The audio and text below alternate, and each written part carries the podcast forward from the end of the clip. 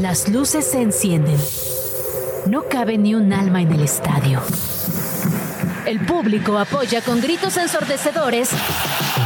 La emoción de un nuevo evento deportivo se respira en el ambiente. Grand Slam ya está aquí, con un punto de vista fresco y muy divertido sobre el mundo de los deportes. Que suene el silbatazo inicial.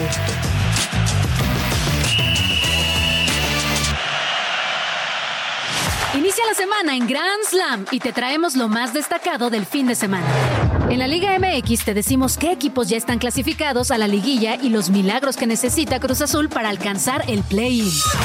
Luis Chávez mete su primer gol en Rusia y Santi Jiménez hace el oso con el Feyenoord. Revisamos la histórica actuación de la delegación mexicana en los Juegos Panamericanos y las sorpresas que dejó la NFL en la semana 9. Además, en Ídolos, Marcelo ganó la Copa Libertadores con el Fluminense. Nos echamos un rapidín al estilo Quiricocho. En de Deportes a Deportes te contamos del Euconcanto, en el que literalmente cargas con la esposa a todos lados.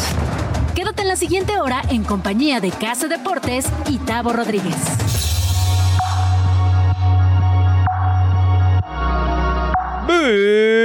Bienvenidos a Grand Slam a través de Radio Chilango 105.3 de FM desde Ciudad de México hasta Ciudad de México, hasta México y más allá de México. Carlos Reynoso, Casa Deportes, hoy acompañado del que diría debutante, pero ya lo han escuchado en este programa y diría múltiples ocasiones, ¿no? Tavo, ¿qué tal? ¿Cómo Prácticamente me ha tocado estar en todos los programas, por lo menos dando las noticias rápidas o también los teasers. Muchas gracias, Case, ¿cómo estás? La verdad es que muy emocionado eh, todo el mundo deportivo de verdad nos puso con los pelos de punta. Sí, eh, yo ahora mismo creo que vengo en, estado de ebriedad a trabajar con el partido del Chelsea-Tottenham. Una locura absoluta de partido. Lo vamos a discutir más adelante, por supuesto. Liga MX, una locura de fin de semana. NFL, una locura de fin de semana. Eh, béisbol ya no hubo. Panamericanos, una locura. ¿Qué fue este? Fórmula 1, las últimas 20 vueltas, qué cosa tan más espectacular. Si alguien salió ileso de este fin de semana, repórtese, por favor, porque... porque no le voy a creer, ¿eh? es una locura. Todos los demás estamos, repito, con esta sensación o, de ebriedad o, ebrio o te pasó un camión por encima. No hay punto medio. Pero ¿qué te parece si comenzamos justamente con ello y hablemos de la Liga MX? Chit Chat. Resultados y noticias sin tanto pancho. Entérate de todo lo que pasa en el mundo deportivo con Chit Chat. Liga MX. Ah, yo sé de qué quieres comenzar a hablar tú. Yo, sé. Mira, la verdad es que podemos hablar del Scratch do América o del América en la Champions. No sé cómo quieras mencionar que ya, le que ya le quedó chica la Liga MX a la América, ¿no? La verdad es que lleva varias temporadas jugando muy bien. Sabemos que siempre hay accidentes en, la liguilla. Ya lo han discutido Val, el mismo Quique, tú. Pero ahorita la verdad es que el América no hay rival que lo detenga. Siendo objetivos, y la verdad es que cuando quiso eh, el entrenador eh, Tite decir, oye, ¿sabes qué? Pues ya, ya nos tardamos en meterles gol, vamos a hacer unos pequeños cambios. Entra Fidalgo, que es uno de los tantos cambios que sucedió con el América, y pues 3-0. Ahora sí que sin despeinarse. Es increíble, y porque además uno pensaría la lógica quizás diría que quitas el pie del acelerador luego que te clasificaste prácticamente desde la jornada 2 o sea, el América lleva todo el torneo en la liguilla prácticamente, va por récords, que ya, ya ha roto algunos. Eh, y no lo hace. Tiene un último partido contra Tigres, que ya ese sí parecería vaya, mero trámite para los dos, porque los dos ya están, y que inclusive uno de los temas a discutir el día de hoy es que ya los cuatro grandes del fútbol mexicano están en la, en la liguilla, Tabo.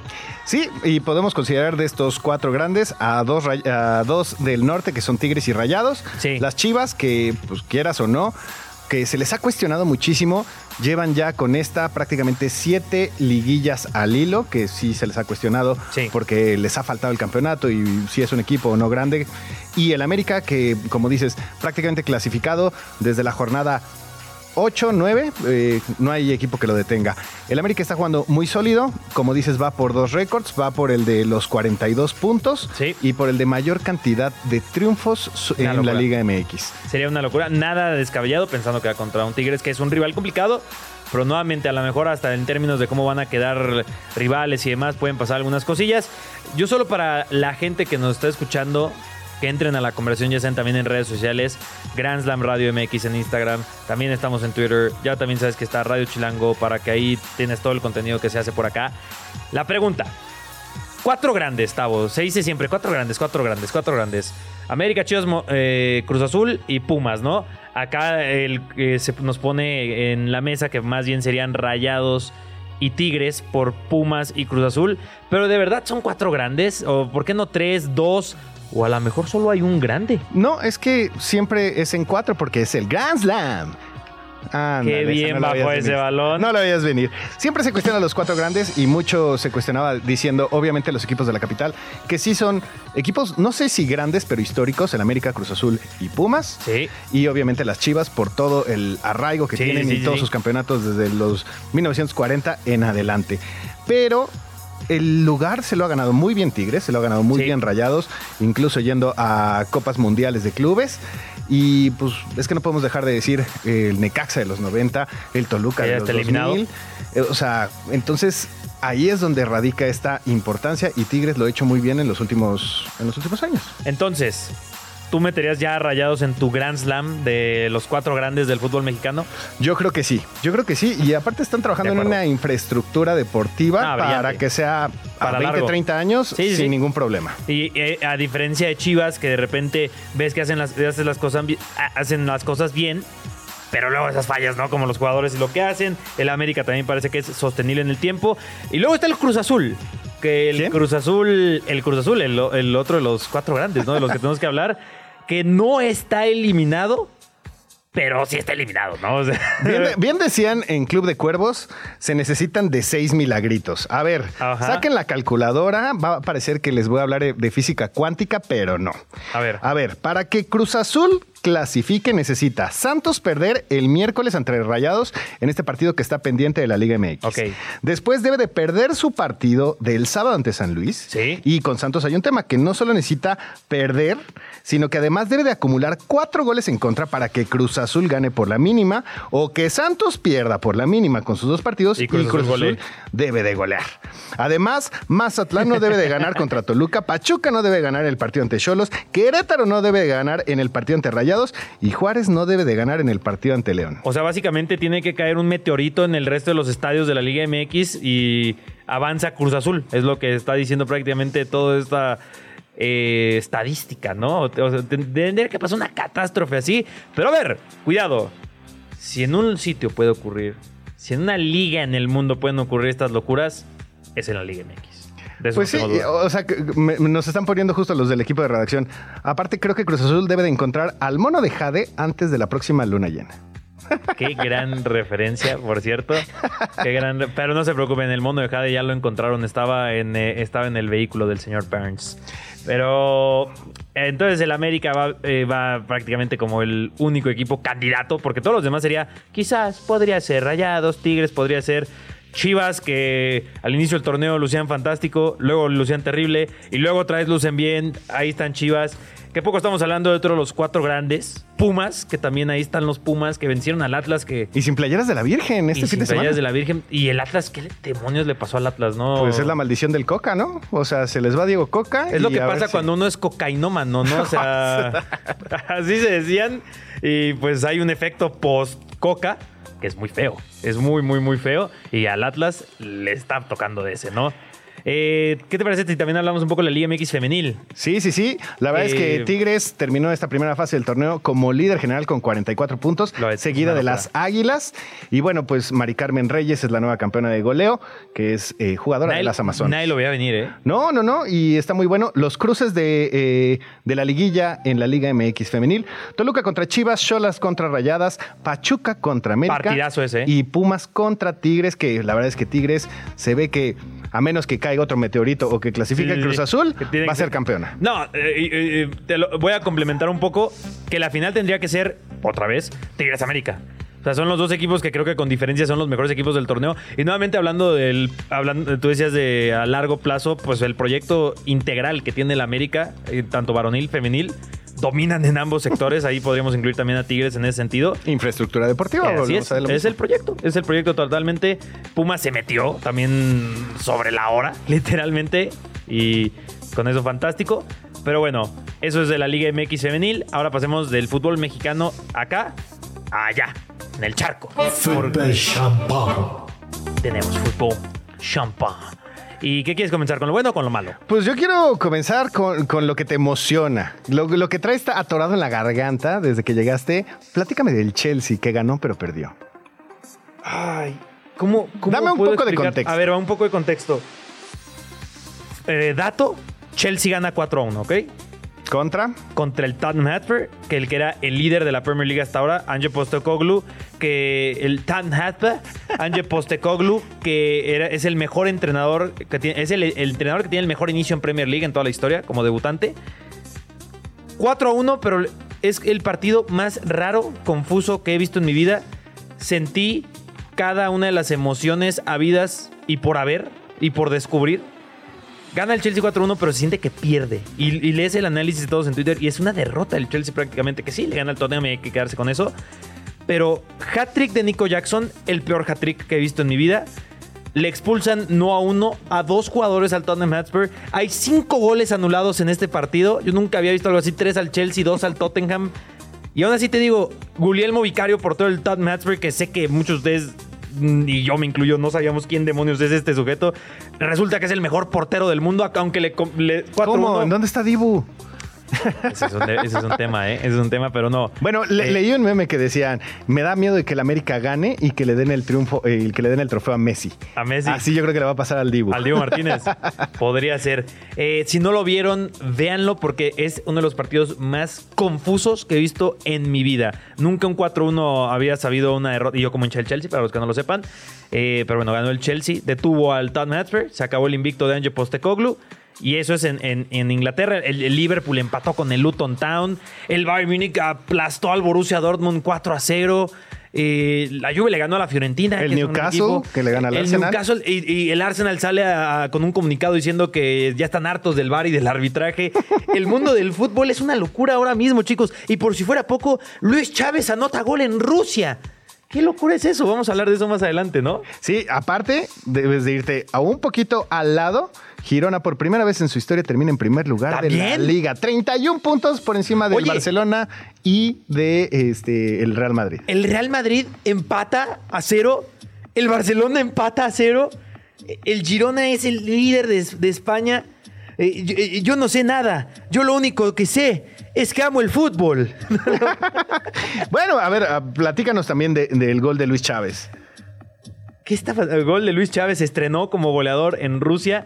Es parte de los mexicanos en el extranjero que tenemos por allá, que fue un fin de semana también bastante curioso para los extranjeros. Eh, comenzando que sí, Luis Chávez marcó su primer gol. Lo hizo en Sochi, además. Buenos recuerdos, ¿no? De aquella ciudad De mundialista. Y después, esa es la buena, la mala. Santi Jiménez falla un gol de penal panenca horrible. A ver, vamos a desmenuzarlo. Ajá. Hay un penal, Penal. y no es solo tirarla a lo panenca, sino que la vuela.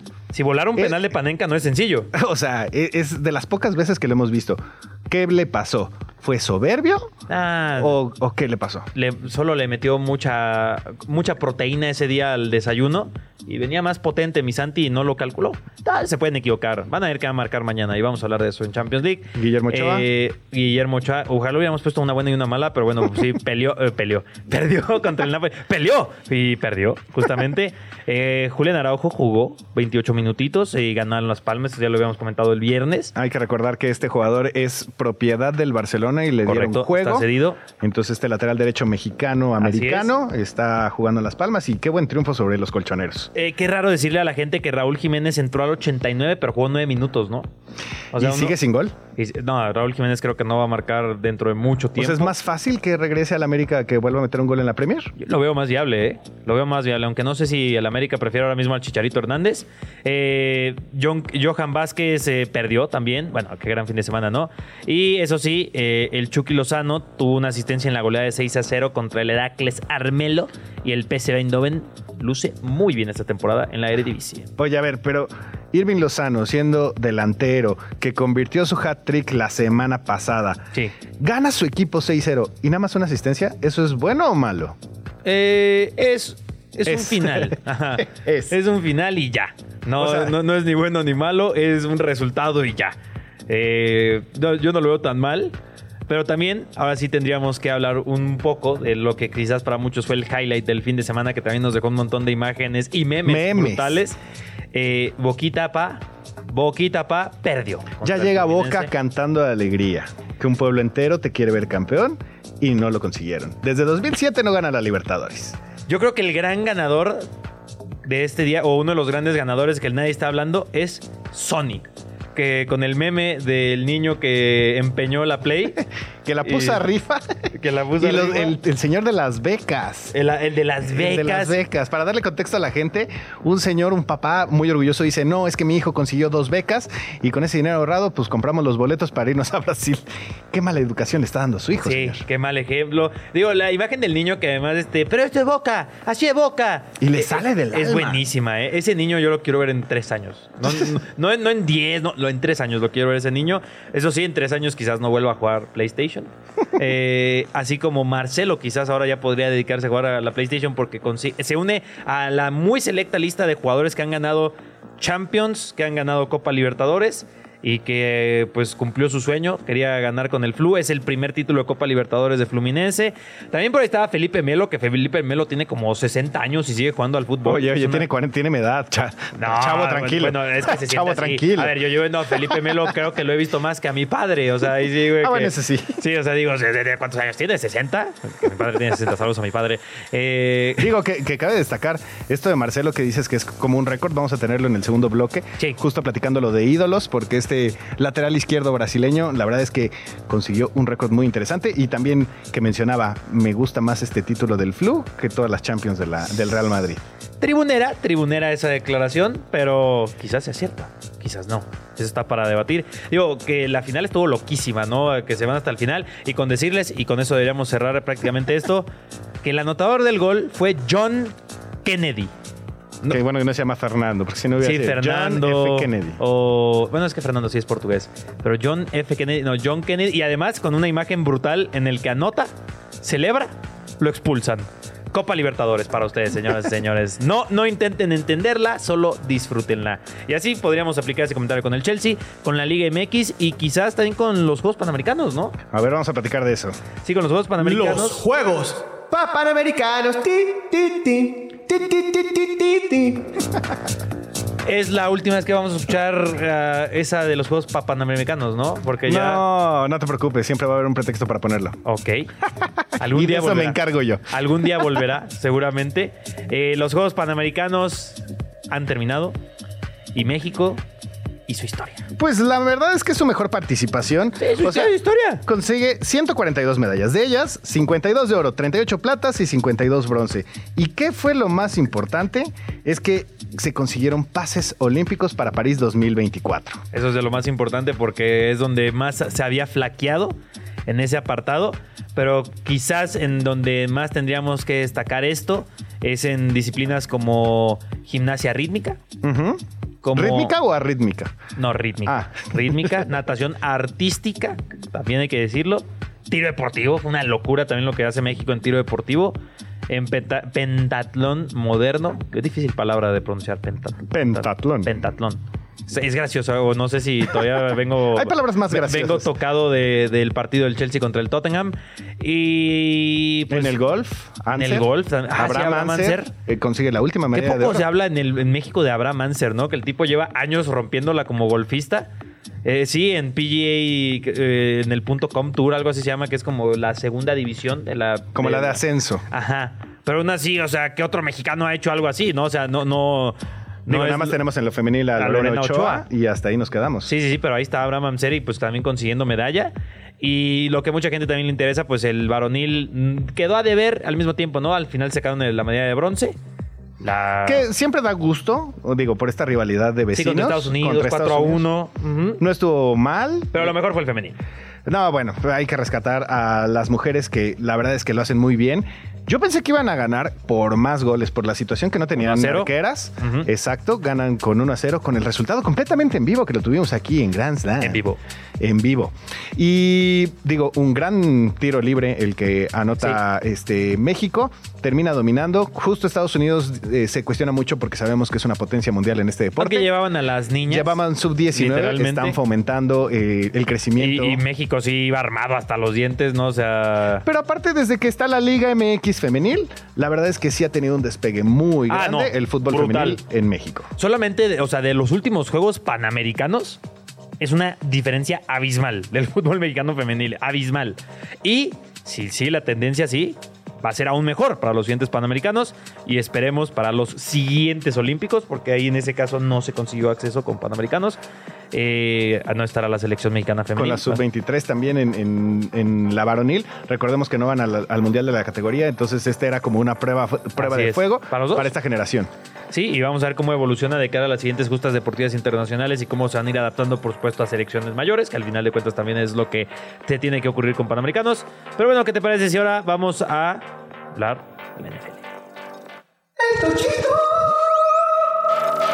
Vamos a hablar de Taylor Swift, digo, de la NFL. Pues podríamos hablar de Taylor Swift que no fue a Alemania. Causó sorpresa. Uno hubiera imaginado que podría haber ido a Alemania, ¿no? Con el jet que tiene que. que oye, me contaron esa historia, no sé si te la sabías. A ver. Que aquí en Ciudad de México Taylor Swift no se quedaba. Taylor Swift, o sea, en un hotel aquí en el que tú me digas, en su jet privado, regresaba a Houston después. Pero resultó ser un rumor porque tenía hospedados a 150 personas en el Hotel San Regis de aquí. Pero a ella no. Que según esto sí. ¿A quién le creemos? ¿A quién le creemos? Pero bueno, no estuvo en Alemania, no viajó y eso sí, ganó Kansas. ¿No será porque estaba de gira en sus conciertos? No, no creo. Es más importante un partido de su novio, Travis Kelsey. Qué, qué horrible partido otro Travis Kelsey otra vez sin Taylor Swift. Hay que decirlo. Las estadísticas que aparecen ya en la NFL. Yo, quiero ir en contra de esas estadísticas, pero es que no puedes, ¿no? Ahora sí que datos. Ahora sí que. Hashtag datos. Hashtag datos. Hashtag datos. Ahora sí que datos. Literalmente con Travis Kelsey, que tuvo su peor partido en la temporada, gana Kansas City. Eh, pero aún así, los Dolphins no lucen tan mal, tienen con qué construir. Y hubo muchas palizas este fin de semana y resultados increíbles. Hubo historia. Los Ravens a los Seahawks los destruyeron. Paliza absoluta. Voy a dejar este que está aquí en nuestro guioncito para un poquito más adelante. Porque sigue el de los Raiders que volvieron a ganar contra los poderosísimos Giants. Lucen mejor que nunca los Raiders. La culpa era de Josh McDaniels y de Jimmy Garoppolo. Playoffs Here we go. Just win, baby. Oye, ¿es válido esto de cambias de entrenador, entonces es victoria asegurada? Es sí, sí, sí. ¿Aplica también en, el fútbol americano? En lo descubrimos. Eh, digo que vimos el meme que los Raiders estuvieron muy cerca de firmar al Tuca Ferretti, ¿no? Pero al final de cuentas no va a ser el Tuca Ferretti. Ahora sí, también hay que decir en honor a Val, que no está hoy, porque seguramente celebró tanto la victoria de los Browns que por ahí se tumbó un diente o algo por el estilo. saludos a Val. Saludos a Val. Los Browns, ahora sí que ganaron eh, golearon y gustaron. Ajá, pero es que es que es ganar, gustar y golear. Pues golearon y golearon. Y sí que lo hicieron a los Cardinals, sí, contra un coreback que me pudieron haber puesto a mí coreback que hacía el mismo trabajo que él. pero lucieron bien los Browns, 27 a 0 contra los Cardinals. Y los Eagles, en la predicción que sí se cumplió que tiré por acá en Grand Slam Radio, vencieron a los Cowboys. Como dije, partidos grandes para los Cowboys, suelen pecharla. Y justamente en la última jugada se le escapa ese balón a CD Lamb con la que pudieron haber llevado, se habían llevado el triunfo. Y esos son tan solo algunos de los resultados de la NFL que tuvo mucho de qué hablar. Tavo, eh, no, quiero dejar de mencionar que se escribió historia eh, por un novato, CJ Stroud, de los Houston Texans, en uno de los mejores partidos del fin de semana. Se convirtió en el novato con más yardas en un solo partido. creo que hizo cerca de 450 yardas, 5 pases de touchdown. Una locura absoluta de CJ Stroud. Luce muy bien el futuro de los Texans. No pensé decir esto hace 5 años, ¿eh? Pues digo, yo creo que con esto hasta Tigres lo va a querer contratar con esos resultados. Stroud? ¿O quién no quiere a CJ Stroud en su equipo? ¿Qué, no darían los Steelers por tenerlo? Ah, no, bueno. Aunque lo bien Piquete, no, no, no. No, no pero con Piquet. podría estar más interesante. Ahí lo tenemos. ¿Qué te parecíamos ahora? Nuestras notas rápidas. La Copa Interamericana volverá a disputarse luego de dos décadas de ausencia para enfrentar a CONCACAF y CONMEBOL. El torneo se disputará a partir del 2024. El formato se jugará en estilo Final Four. Fluminense, Liga de Quito, León e Inter de Miami disputará esta nueva edición. La batalla por el subcampeonato de Fórmula sigue vivo entre Sergio El Checo Pérez y Lewis Hamilton.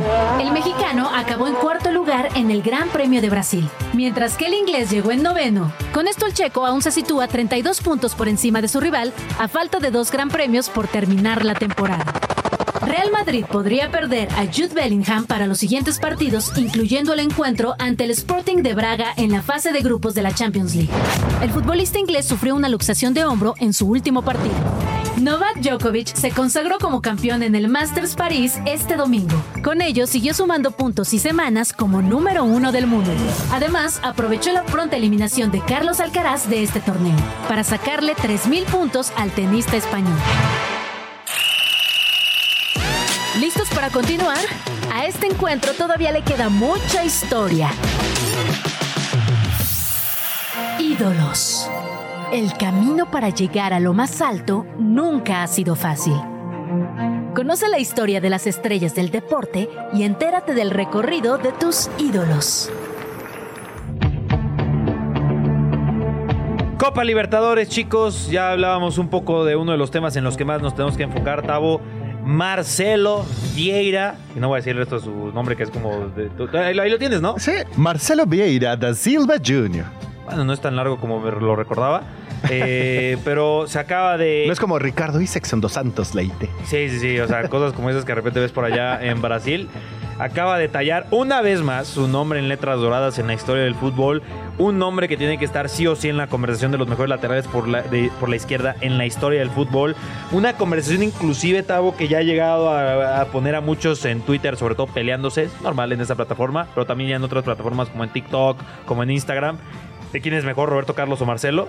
Y pues hay argumentos para decir que Marcelo, ¿eh? No sé. Hay argumentos. No sé. Y todavía pondría a Paolo Maldini arriba de. No, pero hablando de dos brasileños, Ah, bueno. Yo, me refería como lateral izquierdo. Sí, o sea, va Carlos contra Marcelo. Roberto Carlos, digo, es un histórico. Recordemos que. También Marcelo. El, el paso que tuvo en el Real Madrid, que también se llamaba. Decían que era el sustituto en el Real Madrid. Sí, justo. Entonces, eh, Marcelo, incluso muchos deben de recordarlo en, el mundial que gana, el primer mundial de sub-17, donde juega México en Perú contra Brasil. La estrella de Marcelo terminan rompiéndolo en ese partido, en esa final, como creo que como al minuto 20, algo así. Y digo, ahí México tuvo la, suerte de, de, coronar. Pero bueno, vamos a recordar un poco de Marcelo que nació, se crió en el barrio de Catete en Río de Janeiro. Y a los 13 años se incorporó a las filas del Fluminense, justo el equipo en donde ahorita lo recontrataron. El equipo de sus amores. Exacto, apoyado ya desde el principio de su abuelo.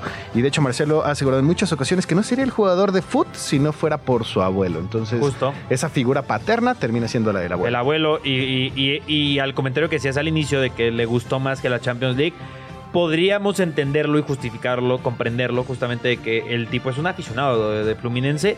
Y sé que a muchos de ellos deben venir a la cabeza algunos nombres de jugadores que se sabe son hinchas del equipo en el que se vuelven leyendas. Son contados los casos, eso sí hay que decirlo, no, no es bastante común en el mundo del fútbol, pero en este caso sí logra escribir esa historia, darle su primera Copa Libertadores y sumar un trofeo más a su muy pero muy amplio palmarés, entre en el que encontramos cinco UEFA Champions League, literalmente. Casual que muchos equipos juntos en Europa, eh, cinco veces el Mundial de Clubes, o todas las veces que fueron al Mundial de Clubes de Champions League, ganaron el Mundial de Clubes. Creo que una incluso tuvieron la suerte de ganarle al América. Sí, sí, sí. Ahí tuvieron la suerte de, agarrar a un América medio eh, sacado de onda por el donde jugaron y demás. No es lo mismo hacer el viaje desde México a Asia, África, que desde Europa pero también eh, seis ligas de España, tres supercopas de Europa, dos copas del Rey, cinco supercopas de España, Ahora, una Copa Confederaciones, medalla de bronce y plata en Juegos Olímpicos del 2008 y 2012. Y a eso le añadimos una Copa Libertadores. Casual, casual lo que Marcelo consiguió. Digo, creo que nada más le falta un campeonato del mundo y listo. Que ya no lo va a ganar. No. O sea, ya no hay forma de que lo gane. Pues inclusive ya no fue inclusive a este último mundial. Pero eso de que les falte el mundial, yo voy a estar enérgicamente en contra de que sigamos diciendo el, ah, es que no ganó el mundial. No, no, no es la parte de cuestionarlo, es creo que lo único que le falta a lo que puede ah, un jugador profesional es la Copa del Mundo. Bueno, porque podríamos decir, oye, o sea, la Copa del Mundo siendo el máximo trofeo, pero la Europa League no la ganó la Europa League, cosa que sí ganó el Chelsea. No, ya tenía que, tenía que sacarlo porque lo de hoy fue una locura. Oye, pero... vamos a mencionar algunos de los equipos, de los jugadores este, que han ganado la Champions y la Libertadores. Ya mencionamos a Marcelo con el Fluminense y el Real Madrid, Ronaldinho con el Atlético de Mineiro y el Barcelona, Neymar con Santos Barcelona, Dida con el Cruzeiro y el Milán. Sí, también este Carlitos Tevez lo hizo con Boquita Pa y el Manchester United, Juan Pablo Sorín, y vamos un poco más rápido, Roque Junior, Cafú, Walter Samuel, Danilo, Rafiña, también lo hizo Hamires, David Luis y Julián Álvarez. Lo de Julián Álvarez es una locura, ¿eh? porque todos los que estamos viendo ya son jugadores veteranos, ¿eh? que ganaron su, eh, ya siendo algo veteranos. Y Julián Álvarez lo hizo siendo una joven promesa. Y de ahí es ganando la Libertadores y me voy al Manchester City a ganar la Champions League. Sí. Que luego tenemos que dedicarle una sección a Julián Álvarez, ¿eh? que torneo en el que debuta, torneo que gana. ¿eh? Es una locura lo de Julián Álvarez. Creo que otro título que no tiene eh, Marcelo y que le hace falta es la Liga MX. Todos los grandes cracks les, de- de- les hace falta la Liga MX. Yo no consideraré ni a Messi ni a Cristiano los GOATs hasta que vengan a México y, que, y que Messi haga campeón a Pumas y que Cristiano Ronaldo haga campeón a. mm, Pues a las chivas. No sé por qué las chivas siempre lo piden, ya desde que no se puede, pero Cristiano Lo, Ronaldo. lo eh, nacionalizamos. Sí, sí, sí. Podría hacerlo muy bien, ¿no? Bueno, esa sería como echarle la sal, ¿no? Pero bueno, ahora vamos a echarnos un rapidín tabo y escuchemos la historia de Kirikocho. Vamos. Rapidín. Información práctica, contundente y más rápida que Usain Bolt sobre el mundo de los deportes. ¿Nos echamos un rapidín? Esta es la historia del aficionado más salado del mundo, pero que, con todo y su saladez, le dio muchas alegrías a su equipo. Si al presenciar el penal que decide un partido pones atención y subes el volumen, podrías notar que alguien grita ¡Quiricocha! intentando salar al jugador o jugadora que busca anotar. Quiricocho es una palabra que se usa en el fútbol y es algo así como una maldición para que el rival falle. Y aquí te cuento cómo surgió. Allá en la década de los 80, un aficionado del Estudiantes de La Plata, al que apodaban Quiricocho, solía asistir a los entrenamientos del equipo. Lo curioso es que cada que llegaba sucedía algo malo, como una lesión o un error garrafal. El entonces entrenador de estudiantes, Carlos Vilardo, se dio cuenta de esto y lo creas o no, mandó a Quiricocho a los entrenamientos de los rivales e incluso logró que el aficionado saludara a los jugadores contrarios antes de algunos partidos. El resultado, Estudiantes de La Plata se alzó campeón en 1982 tras ganar todos los partidos como local, a excepción de uno, contra Boquita Pa, conjunto al que Quiricocho no pudo visitar previamente. A partir de ahí, la leyenda de Quiricocho creció a nivel mundial y hasta la fecha es normal que aficionados, cuerpo técnico e incluso jugadores muy famosos griten ¡Quiricocho! intentando que un rival falle ese penal decisivo o ese uno contra uno que le daría la victoria. ¿Qué tal? ¿Te gustó el rapidín de hoy? Pronto nos echamos otro. Pues ahí está la historia de Kirikocho, una de las muchas historias que les tenemos preparados en Rapidín y otras de nuestras secciones. Eh, Ni el mar muerto está tan salado. puede que sí, ¿eh? Y como dicen, una gran saladez conlleva una gran responsabilidad. Debe ser. A ver, estoy pensando si puedo armar rápido un Grand Slam de las historias de aficionados que sean tan populares. Pero, o sea, solo llego a dos. O sea, voy a ser muy honesto. No sé si estamos hablando de la, maldición del aficionado de los Cubs, que mencionamos por acá. Y este La de Quiricocho. Ajá, pero es que no hay tantas, ¿no? O sea, de que ah, este aficionado es tan famoso que es una maldición, que es un. No, no, no, no, no, no doy el Grand Slam. No sé si ustedes en casa lo, lo logren completar y me digan, Carlos, ya lo completé en este deporte. A lo mejor no sabes de, de hockey y pasa algo por el estilo, pasa en el curling, pasa, no sé. Eucanconto. Neucan. ah, Bueno, pero no te me adelantes, que vamos a hablar un poquito más adelante y a lo mejor ahí vamos a encontrar. Vamos a encontrar justamente si hay alguien ahí, ¿no? Sí, a ver, vamos a platicar. Ya vieron que eh, Quiricocho era una de las personas más saladas y que lo mandaban y entonces se convirtió en el grito favorito. Es como el císcale, císcale, diablo panzón Sí, sí, sí. de la generación de nuestros abuelitos. Es básicamente el Quiricocho para los futbolistas. O sea, por ejemplo, en un penal durante un partido entre el Borussia Dortmund y el Sevilla, Bono, quien era el portero, le gritó a Haaland Quiricocho y con eso le atajó el penal. Pero bueno, Y lo Bono, y- y- repitieron. Y, Bono siendo un portero canadiense, marroquí, y le, lle- le llegó la historia del Quiricocho. O sea, imagínate eso. Y le funciona porque detiene el penal, pero eh, que dice el árbitro, ah, ah, se repite porque pues la verdad es que te adelantaste. Entonces, Haaland tampoco conocía el Quiricocho, pero como lo escuchó, le volvió a gritar el Quiricocho y ahora sí, en la repetición, le metió gol. Sí, justamente. Eh, también este Griezmann entrenaba tiros a portería con la selección francesa. Y cuando le gritaron eso, falló, comenzó a fallar. O sea, iba muy bien. Le gritaron Quiricocho y empezó a fallar. Digo, cositas que luego vamos por ahí diciendo. Y, la, eso- la- la más, la más famosa, la del Mundial del 2010. Sí. Robin se le escapa a Capdevila y ya cuando queda solo contra Casillas, que lo detiene prácticamente de rodillas con la pierna derecha, que le grita Quiricocho y con eso falla Robin. Hay, hay, hay, hay algo como un antiquiricocho o algo así, o sea, como más bien de que esta entra porque entra. Pues las cábalas, ¿no? Como tal. O sea que ahorita O sea, sí, tenemos un gran slam ver, de cábalas. Hay un gran slam y justamente yo lo quiero comenzar con uno a mi favor que no es que... No, es que sí es muy usado en todo el mundo. Yo lo he visto en Estados Unidos, pero si te gusta el básquetbol, el baloncesto, si tienes una bolita de papel y la lanzas a un bote de basura sin hacerlo como basquetbolista y gritar ¡Kobe! No, fallaste como aficionado a la NBA. Y, y es una cábala, ¿no? O sea, de una u otra forma que... Y así entra y ¡Kobe! Ese sí, no, nunca la había escuchado. No. Eh, eh, No, la verdad es que eres ¿cuál? otra No, no, generación. No, no, no. Bueno, a ver, Kobe, no, no es, digamos, de- no es, no es muy a lo que voy reciente. eh, de como tal de la cábala. Ajá, pero a ver, es- o sea, puede ser una cábala diagonal tradición. Pero ¿qué otras cábalas se te viene para este Slam? A ver, Eh, Michael Jordan, este jugador histórico de la NBA, la verdad es que no quiso desprenderse jamás de los shorts de Carolina del Norte Ok. que llevó a- en aquel primer en, en aquella primer gran conquista. Sí, Entonces, sí, en siempre los llevaba debajo de los de los Chicago Bulls. Esperemos que los haya lavado. Esperemos, digo, porque luego también clásica cábala, ¿no? De que- y es que no los lavo además, porque Pues si por los lavo le quito la magia. Pues digo, es- eso solo lo sabrá. O yo creo que por eso no se le acercaban a O- Jordan. Ajá, o sus compañeros, ¿no? De, de- no, sí huele muy feo este carnal, ¿no? Huele a otaku. Eh, Roger Federer también tiene una encanta. cábala que es este, que tiene esa obsesión con el número 8, que eso tiene, es un OCD. Algo así, ¿no? O sea, es como un TOC, ¿sabes? O sea, de Sí. eh, que lo ven en números lo, eh, las personas y a lo mejor es eso ya más bien para más que una cábala y más bien es un tema mental. Pero sí, o sea, el 8 de agosto de 1981 nace, busca ligar 8 haces durante su calentamiento previo. O sea, voy 8 haces y si no, no comienzo a jugar. Eh, bota la, la pelota 8 veces. Eh, luego ya se entera en sus maletas de que lleva 8 raquetas en su maleta. O sea, todo es 8, 8, 8, 8. Digo, ¿es OCD? ¿Es este, o algo así? no, No, sé, es como Toc. Entonces, Sí, o sea, es como Messi con ocho balones de oro. Vámonos con Michael debe Schumacher. estar muy contento con Messi. Michael Schumacher, que tenía la cábala relacionada con los números, únicamente competía con dígitos impares. Y justo a su llegada a Mercedes para la temporada 2010, exigió cambiar su número 4 con el número 3 de su coequipero Nico Rosenberg, porque Sí. Ross sabía que prefería correr con el número impar y eso lo argumentó como el 7 veces campeón.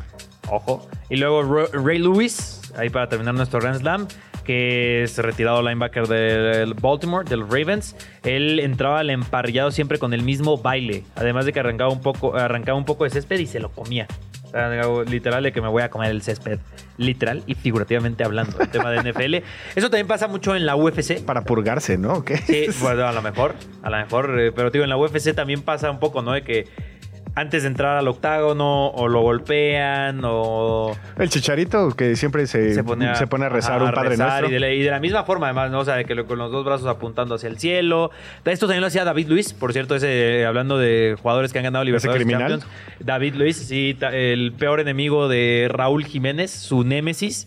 Eh, pues ahí Bob Patiño también hacía cosas como esas.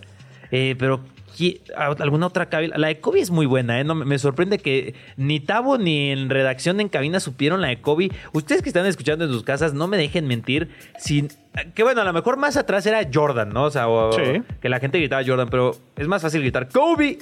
Y es un clásico, ¿eh? Es, digo, es hasta como un pecado de que si la lanzas y no gritas Kobe, no va a entrar. No va a entrar. es así de sencillo, pero ahora son de ya las más terrenales.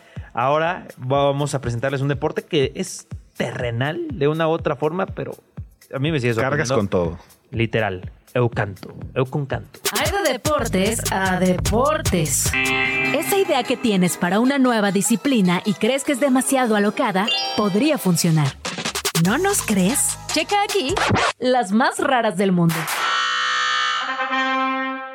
Hay de deportes a deportes. Y hoy te voy a presentar uno en el que los competidores tienen que cargar a su esposa. ¿What? Literalmente, mientras atraviesan un circuito en busca de llegar a la meta antes que sus competidores. Se trata del Eukon Canto, también conocido como cargar con la esposa. En este deporte los concursantes tienen que recorrer en el menor tiempo posible una pista con obstáculos y charcos incluidos, cargando a una mujer que regularmente es su pareja.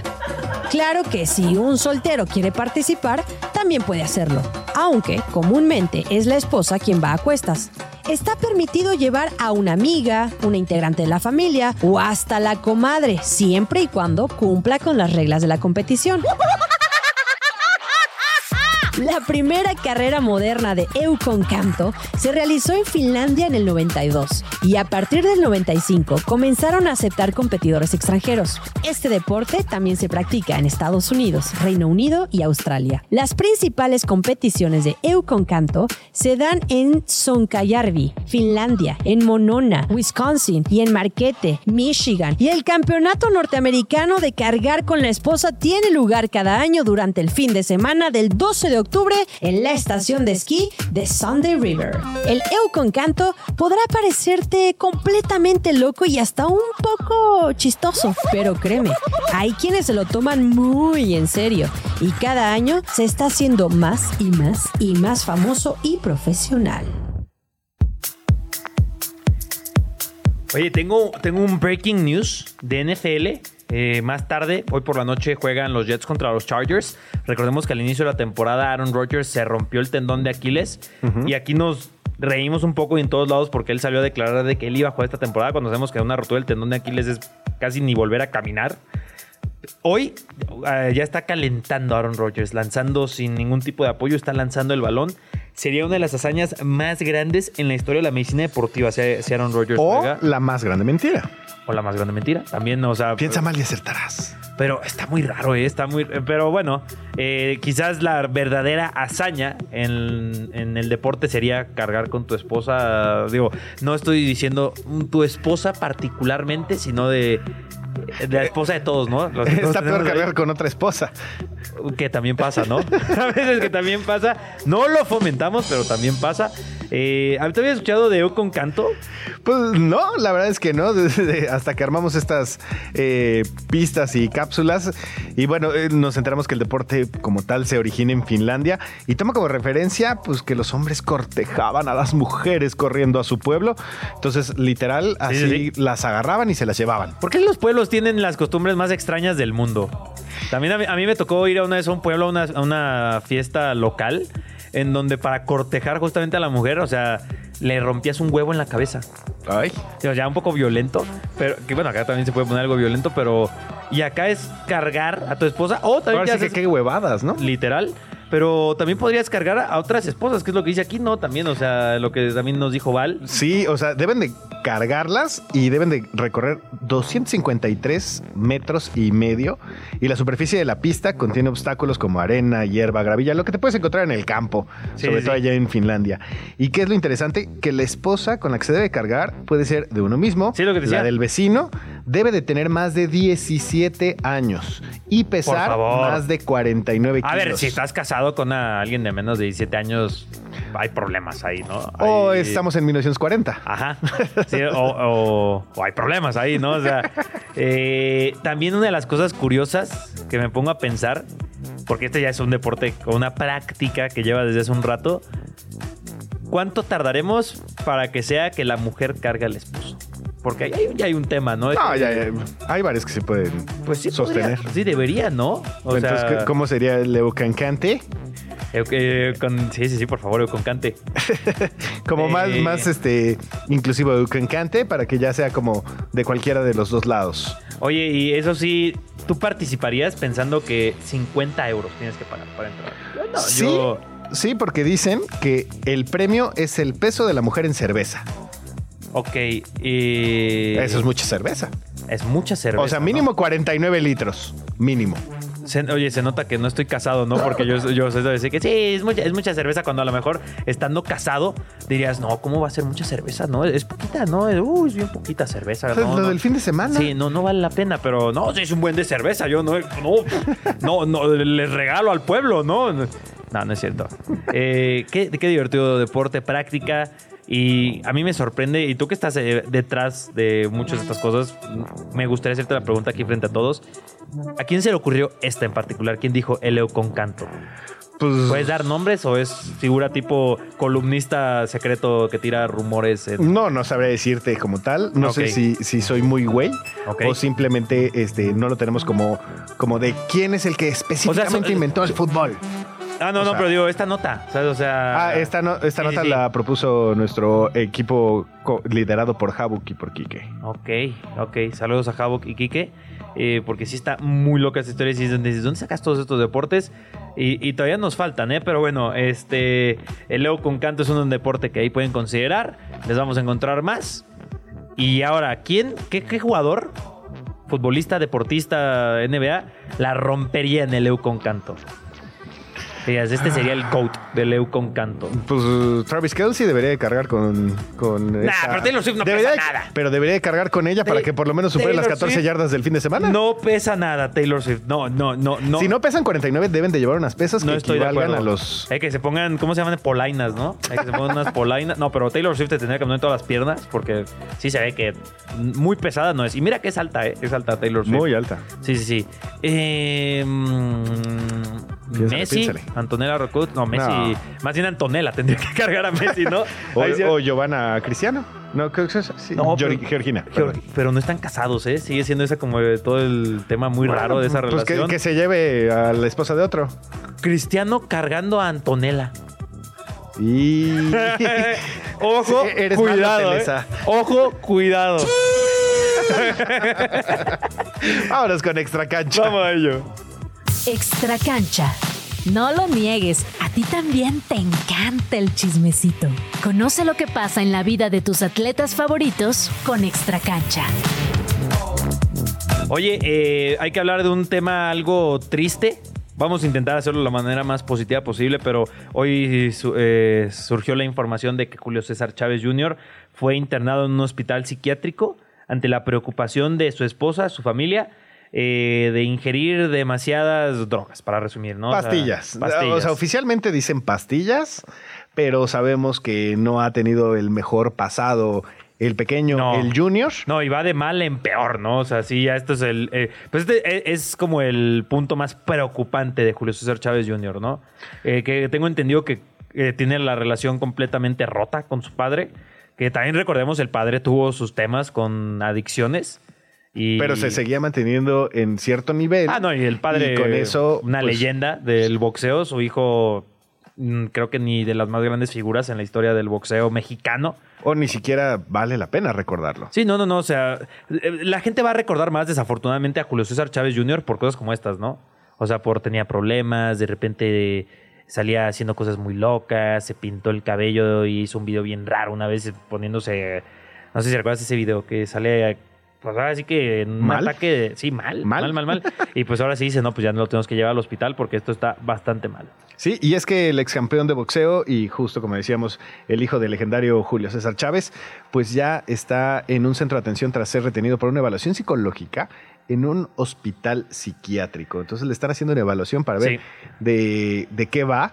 Y el motivo de esta medida, como decías, es que su esposa Frida Chávez contactó a las autoridades. Recordemos que ellos viven en Estados Unidos, en Hollywood. Así es. Y entonces los contactó desde el 24 de octubre. Qué locura. Pues este, poco se habla, se habla muy poco en el tema de hijos de deportistas legendarios, no de buenos deportistas, ¿no? O sea, legendarios. Julio César Chávez, no en México, en el mundo del boxeo, es para muchos el más grande boxeador en la historia, en esa categoría de los Mohamed Ali. Sí. De- o sea, ahí está Julio César Chávez. Imagina la presión que ha tenido el hijo, porque siempre va a ser, si de por sí no, o sea, tú con tu familia, eh, cuando inclusive tu papá o no te vas muy lejos, uno de tus hermanos, hermanas, la rompía en la escuela y ya tienes esa presión, ¿no? De que pues, tú también la tienes que romper, ¿no? La- tu hermano puede y tú, ¿por qué no? Sí, sí, sí. Y ahora, pues, oye, tu papá fue una leyenda, ¿por qué tú no eres una leyenda? Y además en una época en la que teoría del boxeo es más sencillo, ¿no? En la actualidad que no hay esos, no hay esos oponentes. que Igual y él quería ser administrador de empresas y su papá le dijo, Esa no. es otra, ¿no? O sea, eh, tú vas a ser Tú boxeador porque vienes, viene de mi sangre. Eso, eso también pasa mucho, ¿no? De que tienes que seguir los pasos del padre, ¿no? Y, y a veces podría, no estamos diciendo que este sea el caso, pero la vida de Julio César Chávez Jr. lucirá para algunos sencilla, pero yo me imagino que debe ser una de las más pesadas y creo que lo vemos en cosas como estas. Pero ¿qué te parece si hablando justamente de eh, ser hijo de una leyenda y en este caso jugadores que o deportistas que lo han hecho bien? ¿Qué te parece si hagamos un Grand Slam rápido? Recuerden Grand Slam siendo nuestro top 4 de, en este caso, hijos de leyendas del deporte. Vamos a empezar con unos italianos. Paolo Maldini, o sea, el Ah, fútbol en la sangre. Sí, sí, sí. El papá, ya sabemos que fue Cesare Maldini, que fue Sí. jugador profesional, entrenador de la Serie A, incluso de la selección Correcto. italiana, y fue campeón del AC Milan y de la selección.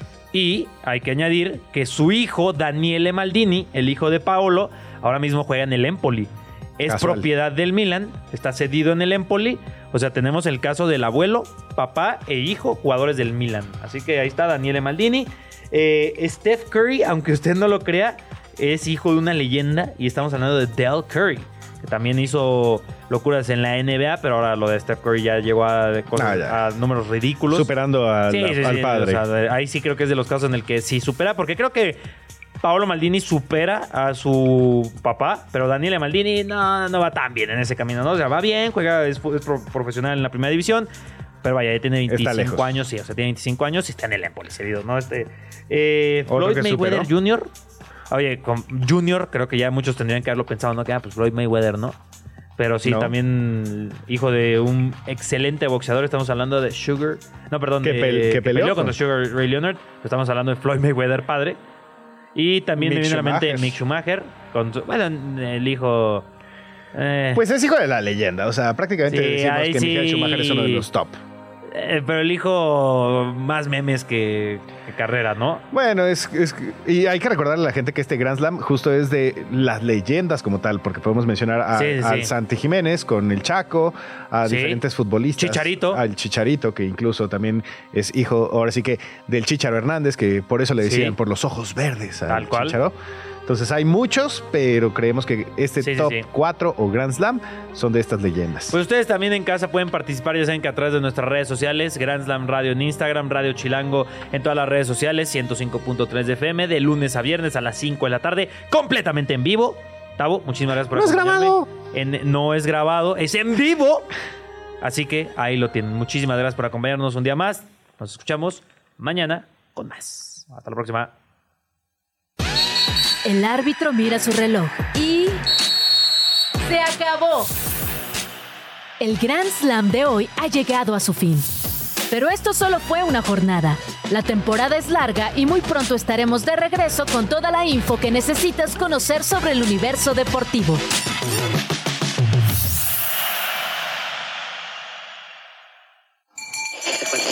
Radio Chilango, la radio que... Viene, viene, ¿eh?